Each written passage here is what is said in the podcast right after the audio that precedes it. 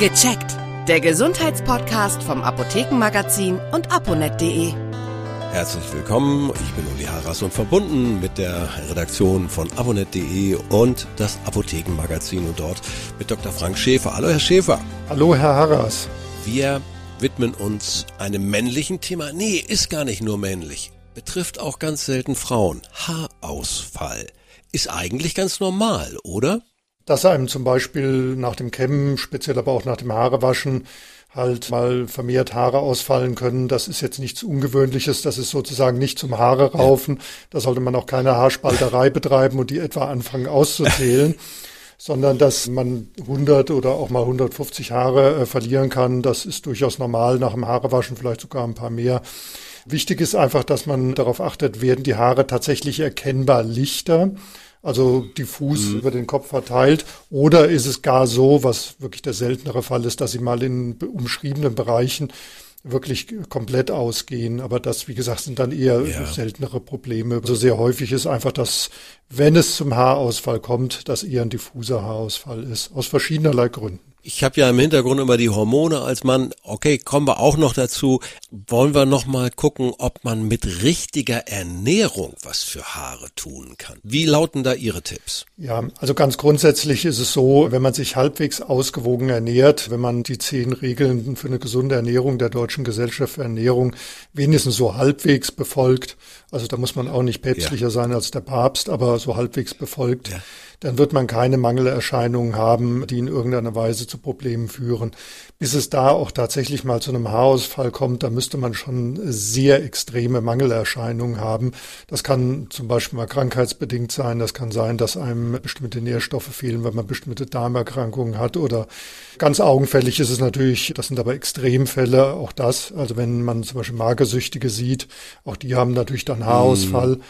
Aber wie gesagt, mhm. also in der Normalbevölkerung ist ein ernährungsbedingter Haarausfall, wenn man sich halbwegs ausgewogen ernährt, wirklich ausgesprochen selten. Aber die Hormone spielen eine ganz gewichtige Rolle. Da liege ich doch richtig. Also Hormone spielen eine Rolle. Es ist halt so, dass es bei äh, Männern vor allen Dingen, aber auch bei Frauen eben möglicherweise dazu kommen kann, dass es zu einem androgenbedingten Haarausfall kommt.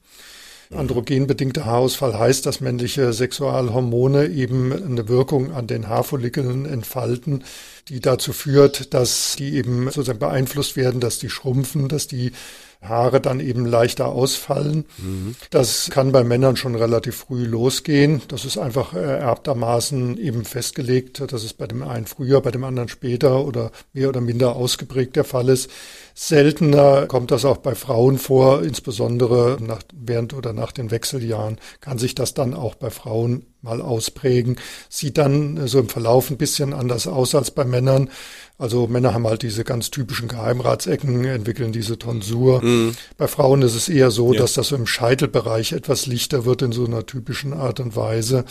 Was aber sehr entscheidend ist, was man wissen sollte, ist, es geht nicht darum, dass da etwa massiv zu viele männliche Sexualhormone da sind, sondern es geht eher darum, dass diese Haarfollikel, aus denen eben so Haare sich bilden oder entstehen, dass die eben tatsächlich sehr empfindlich dann auf das vorhandene männliche Sexualhormon reagieren. Das muss dazu gar nicht mal besonders viel sein. Es geht um die Empfindlichkeit, ja. individuell unterschiedliche Empfindlichkeit dieser Haarfollikel, die in der Kopfhaut sitzend eben das Haar sozusagen aus der Haut schieben. Wann sollte ich zum Arzt gehen?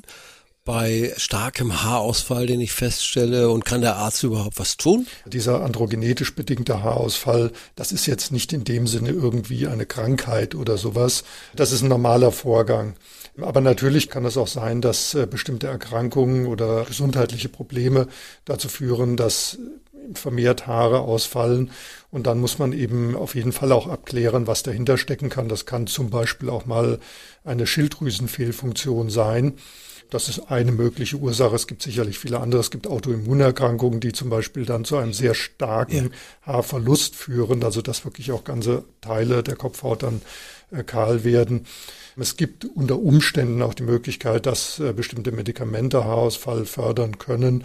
Ist äh, jetzt sicherlich auch kein sehr häufiger Fall.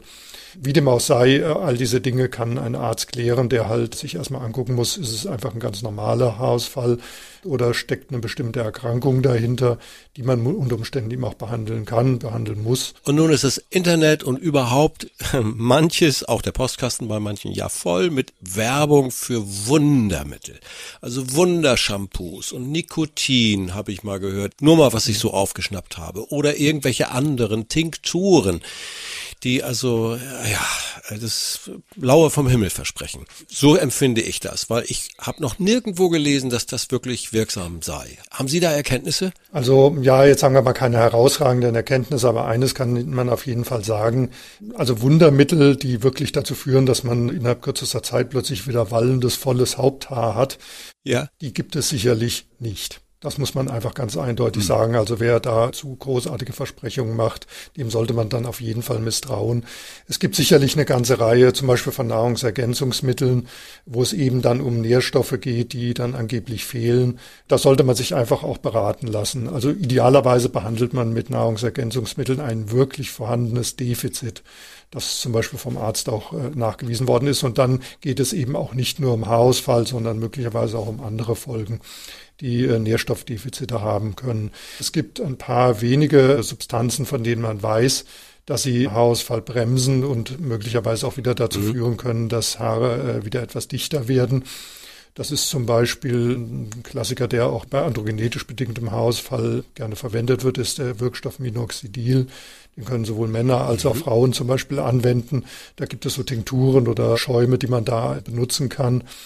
Oder es gibt zum Beispiel bei Männern die Möglichkeit, eben auch ein Mittel einzusetzen, Finasterid, das eben äh, verhindert, dass eine Form von Androgenen entsteht, die eben diesen Haarausfall begünstigen. Da wird halt ein bestimmtes Enzym geblockt, das eben dazu führt, dass eine Form von männlichem Sexualhormon entsteht, die halt Haarausfall begünstigen kann, diesen androgenetisch bedingten Haarausfall begünstigen kann. Dieses Mittel aber können bisher halt nur Männer anwenden. Also dafür ist es halt mhm. zumindest offiziell nur für Männer dafür zugelassen. Aber das sollte man halt mit dem Arzt besprechen.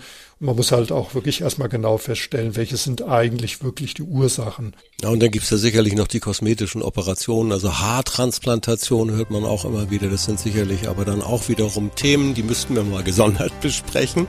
Und auch da denke ich, ne, muss ich zum Arzt, das muss das gehen. Genau. Also das sind natürlich dann sehr aufwendige Verfahren, natürlich auch sehr teuer. Das sollte man mit dem Arzt besprechen. Das war Dr. Frank Schäfer aus der Redaktion aponet.de und das Apothekenmagazin. Ich freue mich aufs nächste Gespräch. Tschüss. Tschüss. Vielen Dank fürs Zuhören. Vergessen Sie nicht, unseren Podcast zu abonnieren. Und viele weitere Tipps und Informationen für Ihre Gesundheit lesen Sie online auf www.aponet.de und alle 14 Tage im Apothekenmagazin, das Sie kostenlos in Ihrer Apotheke bekommen. Bis nächste Woche zur neuen Folge von Gecheckt, der Gesundheitspodcast vom Apothekenmagazin und aponet.de.